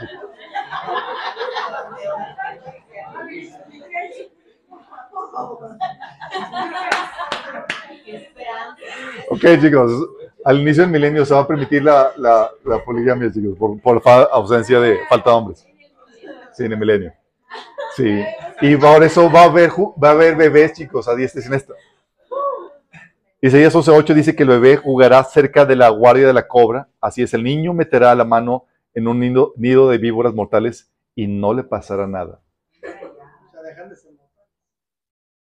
No, las- las- el veneno lleno va a ser mortal. Sí. Porque no le va. y es aquí donde van a disfrutar de todas las bendiciones prometidas, chicos. Por fin. Miqueas 4, del 13 4 dice, Todo, todos en el mundo vivirán en paz y prosperidad, disfrutarán de sus propias higueras, vides e higueras, porque no habrá nada que temer. El Señor de los ejércitos celestiales hará que esta promesa. Joel 2, del 18 al 19 dice, Entonces el Señor se compadecerá a su pueblo y guardará celosamente el honor de su tierra. El Señor responderá, miren, les envío grano, vino nuevo y aceite de oliva suficiente para satisfacer sus necesidades. Ya no serán objeto de burla entre las naciones vecinas. Y lo mismo menciona del versículo 20 al 27, chicos. Dice le dile que va a haber una abundancia sobre el Israel impresionante. Las bendiciones hasta ese momento se van a cumplir. Entonces, chicos, ¿hay pendientes agenda para el, pa- para el pacto de Israel, chicos? Sí. Las promesas se cumplen en Cristo nosotros como parte de Él. Y en el pueblo de Israel por medio de nosotros. ¿Quién crees que va a defender al pueblo de Israel de sus enemigos? ¿Quién crees que va a traer el gobierno que va a traer paz y prosperidad? ¿Quién crees que va a restaurar a Israel eh, eh, en su tierra? Nosotros, chicos. ¿Vas entendiendo?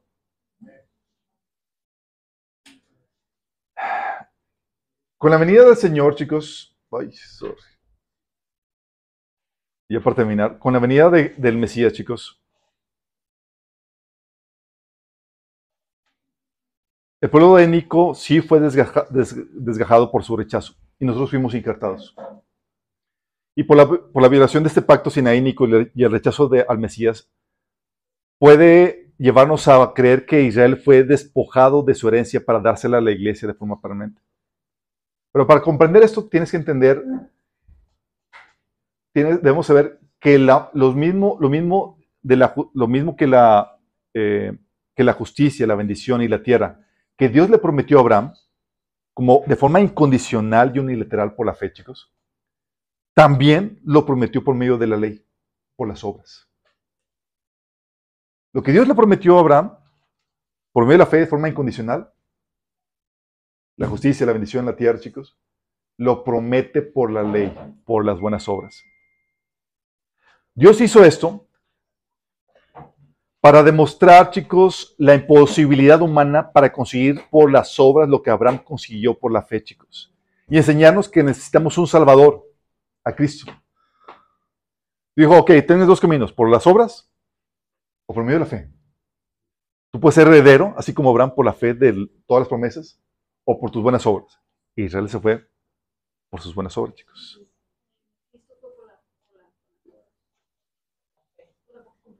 Jesús es el único que, por eso la, la promesa es por medio de Cristo, porque Él es el único perfecto, exactamente. La violación del pacto sinénico, chicos, por lo tanto, no invalida la promesa eh, en el pacto abrámico a Él y a su descendencia.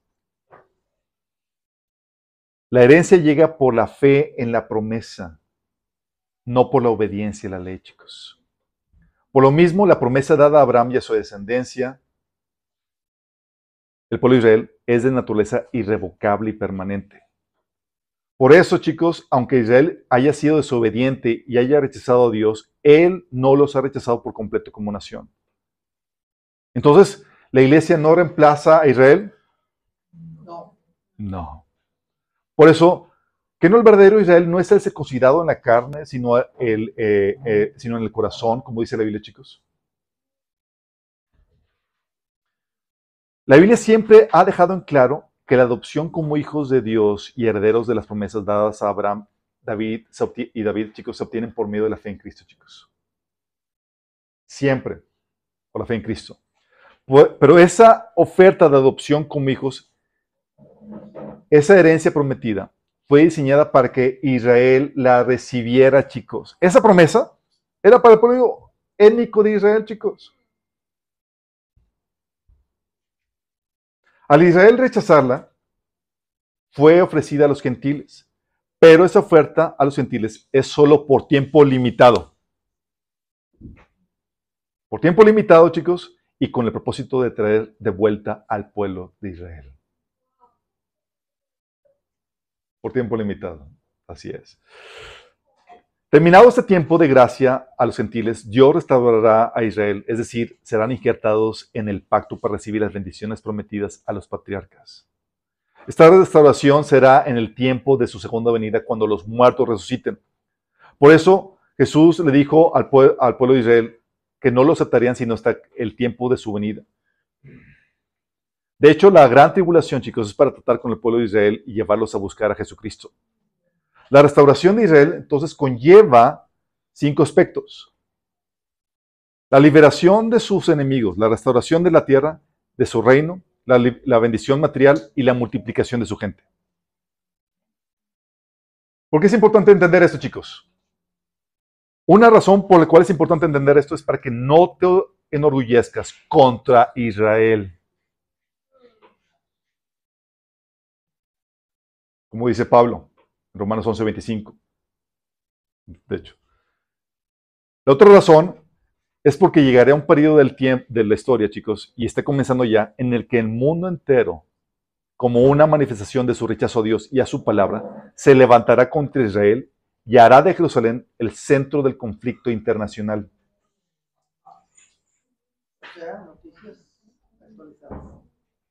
Eso lo profetiza Zacarías 12, de 2 al 3. Esto detonará la conversión de Israel, chicos, y el regreso de Jesús con su iglesia para defender a su pueblo de las naciones invasoras. A las naciones sobrevivientes de la guerra, Jesús las juzgará de acuerdo a cómo trataron a los judíos y a la tierra. Y este juicio a las naciones sobrevivientes es del que Jesús habla en Mateo 25. ¿Por qué Jesús, juzgaría a las naciones de esta manera, chicos? Porque como ya hemos visto, los pactos con Abraham y su descendencia a la tierra no han caducado, sino que son perpetuos y aún no se han cumplido completamente. Pero el mundo los quebrantará carreando sobre sí su maldición. Querrá quitar de Israel de la tierra que se le prometió.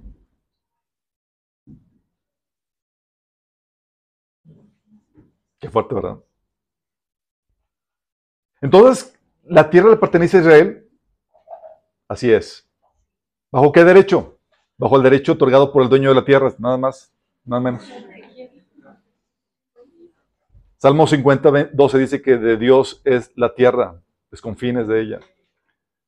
De hecho, Jefté da este mismo argumento a los, a los que reclamaban a Israel por, eh, achicaban que eran usurpadores.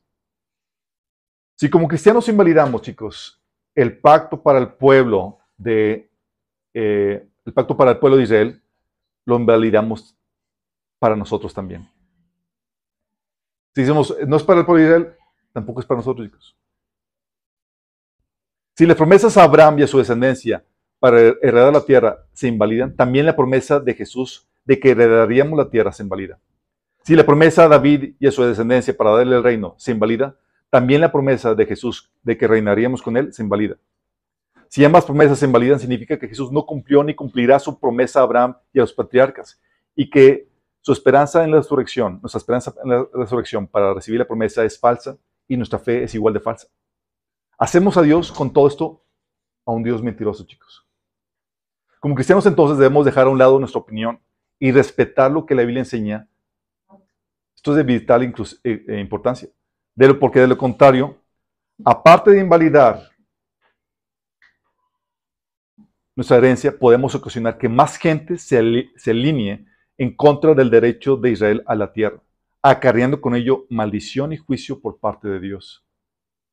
Y te aseguro, no quieres tener sobre ti ese peso de culpabilidad. Imagínate que por tu posición te levantes en contra de lo que el Señor le ha dado al pueblo Israel. Oye, ¿por qué no la tierra prometida no es la nueva tierra donde está la nueva Jerusalén? Porque sabes que va a haber una nueva tierra. Así es. El cumplimiento final de las promesas a Abraham serán en la nueva Jerusalén que se establecerá en la nueva tierra, chicos, porque habrá una nueva tierra.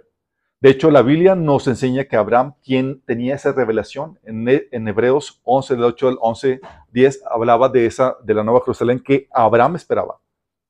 Pero también tiene un cumplimiento en esta tierra, la cual veremos en su plenitud durante el reino milenial del Mesías. Con esto no se invalida la naturaleza eterna del pacto con Abraham, pues la promesa fue dada claramente para esta tierra con sus límites claramente definidos. No. Un pacto se rompe cuando no se cumple, no cuando se mejora, chicos. Pero ¿qué del argumento de que el judaísmo es una religión sin implicaciones políticas ni derecho a la tierra? No tiene ninguna base bíblica, chicos. Como hemos visto, el pacto Abraham fue otorgarle a él y a su descendencia una tierra claramente definida, dentro de un territorio y establece, y establece una capital claramente definida, que es Jerusalén. Y el pacto sinaénico, Dios, y con el pacto sinaénico, Dios celebró con Israel en su nacimiento como nación, dándole instrucciones para conquistar la tierra y administrar la tierra que ocuparían, chicos. Ahí se delimita la tierra de donde se establecería un gobierno. Se establecen los lineamientos para el establecimiento de reyes, un código militar, un código penal con establecimiento de condenas, un código civil delimitando los derechos y las libertades, un código religioso y del templo. Con lo anterior puedes ver que el judaísmo es más que una religión, es un pueblo a quien se le ha asignado una tierra, un gobierno y un Dios, es decir, una teocracia. Esta teocracia es la que como cristianos predicamos que viene a establecerse en toda la tierra cuando Jesús regrese. Hoy todavía se extiende la oferta a todos que quieran formar parte de este futuro gobierno para gobernar juntamente con Cristo. Y tal vez tú todavía no te has entregado a Cristo, pero quiero darte la oportunidad de que puedas hacerlo el día de hoy.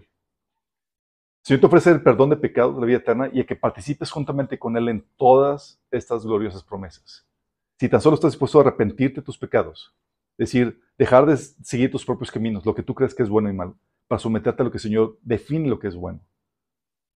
Y si crees que Jesús es Dios encarnado, que murió por ti en la cruz y que resucitó para el perdón de tus pecados. Si tú crees esto, puedes formar parte de su cuerpo y recibir todas estas promesas, la vida eterna, el perdón de pecados y su reino. Si quieres hacer esto, tienes una genuina deseo de arrepentirte y, crees en Él, quiero guiarte en esta oración, porque la Biblia dice que todo aquel que invoque el nombre del Señor será salvo. Invocarle significa pedirle la salvación. Y si tú quieres hacerlo, quiero guiarte en esta oración. Ahí con los ojos cerrados, dile, Señor Jesús, día de hoy te pido que me perdones por todos mis pecados, por seguir mis propios caminos y no los tuyos. Pero al día de hoy me arrepiento de tu corazón y hoy te acepto como mi Señor y mi Salvador. Yo creo, Jesús, que tú eres Dios, que murió por mí en la cruz y que resucitó para el perdón de mis pecados. Sálvame, Jesús. Dame tu Espíritu Santo. Te lo pido, Jesús, en tu nombre. Amén. Si tú hiciste esta oración y fue una expresión genuina de arrepentimiento y de fe, felicidades, tu nombre está escrito en el libro de la vida. A todos los demás chicos, ¿entienden la importancia de esto que estamos viendo? Tú y yo somos representantes de Cristo. A ti no se te llama tomar un eh, partido de acuerdo a tu opinión personal. A ti se te llama dar una opinión basada en lo que la Biblia dice. Aquí no se trata de que, ah, yo estoy a favor de Israel o no. Israel sí es un pueblo pecador, chicos. Pero por causa del pacto, todo es heredero a la tierra. Y tú y yo vamos a ejecutar ese derecho al que tienen cuando vengamos. Y todavía tienen ese derecho, chicos. Es un pacto perfecto. Si, no nos alineamos a eso, chicos, nos contraponemos a la agenda de Dios y podemos traer maldición sobre nuestras vidas. Pero esto es algo muy delicado, chicos. Y hacemos a Dios mentiroso. Porque si Dios no cumplió lo prometido a Abraham y a su descendencia, ¿qué esperanzas tienes de que vaya a cumplir lo que Él te prometió a ti? Cero. Pero Dios es fiel, chicos. Y va a cumplir cada una de esas promesas. Los héroes del Antiguo Testamento no recibieron lo prometido, pero lo van a recibir. Y tú y yo, juntamente con ellos. Oramos. Amado Señor, te, pedimos, Señor, que tú nos perdones si nos hemos alineado la agenda del enemigo, Señor, en ignorancia de tus palabras, Señor. Te pido, Señor, que tú nos ayudes a ser representantes tuyos en este tiempo tan difícil para el pueblo de Israel, Señor. Sabemos que en cuanto al Evangelio son enemigos, pero por causa del pacto de los patriarcas, Señor, son amados. Amados tuyos, Señor, con quienes tienes todavía una agenda pendiente, Padre. Te pedimos, Señor, por la paz de Israel y por su salvación, Señor. Te pedimos, Señor, que tú los guardes. Que guardes también a tu iglesia, Señor. Líbranos, Señor, de levantarnos en contra de tu agenda, Padre. Que podamos ser luz y sal. Que podamos levantarnos en contra del espíritu de este mundo, Señor, que se quiere levantar en contra de tu pueblo, Señor. Ayúdanos, Señor, en este proceso. En nombre de Jesús. Amén.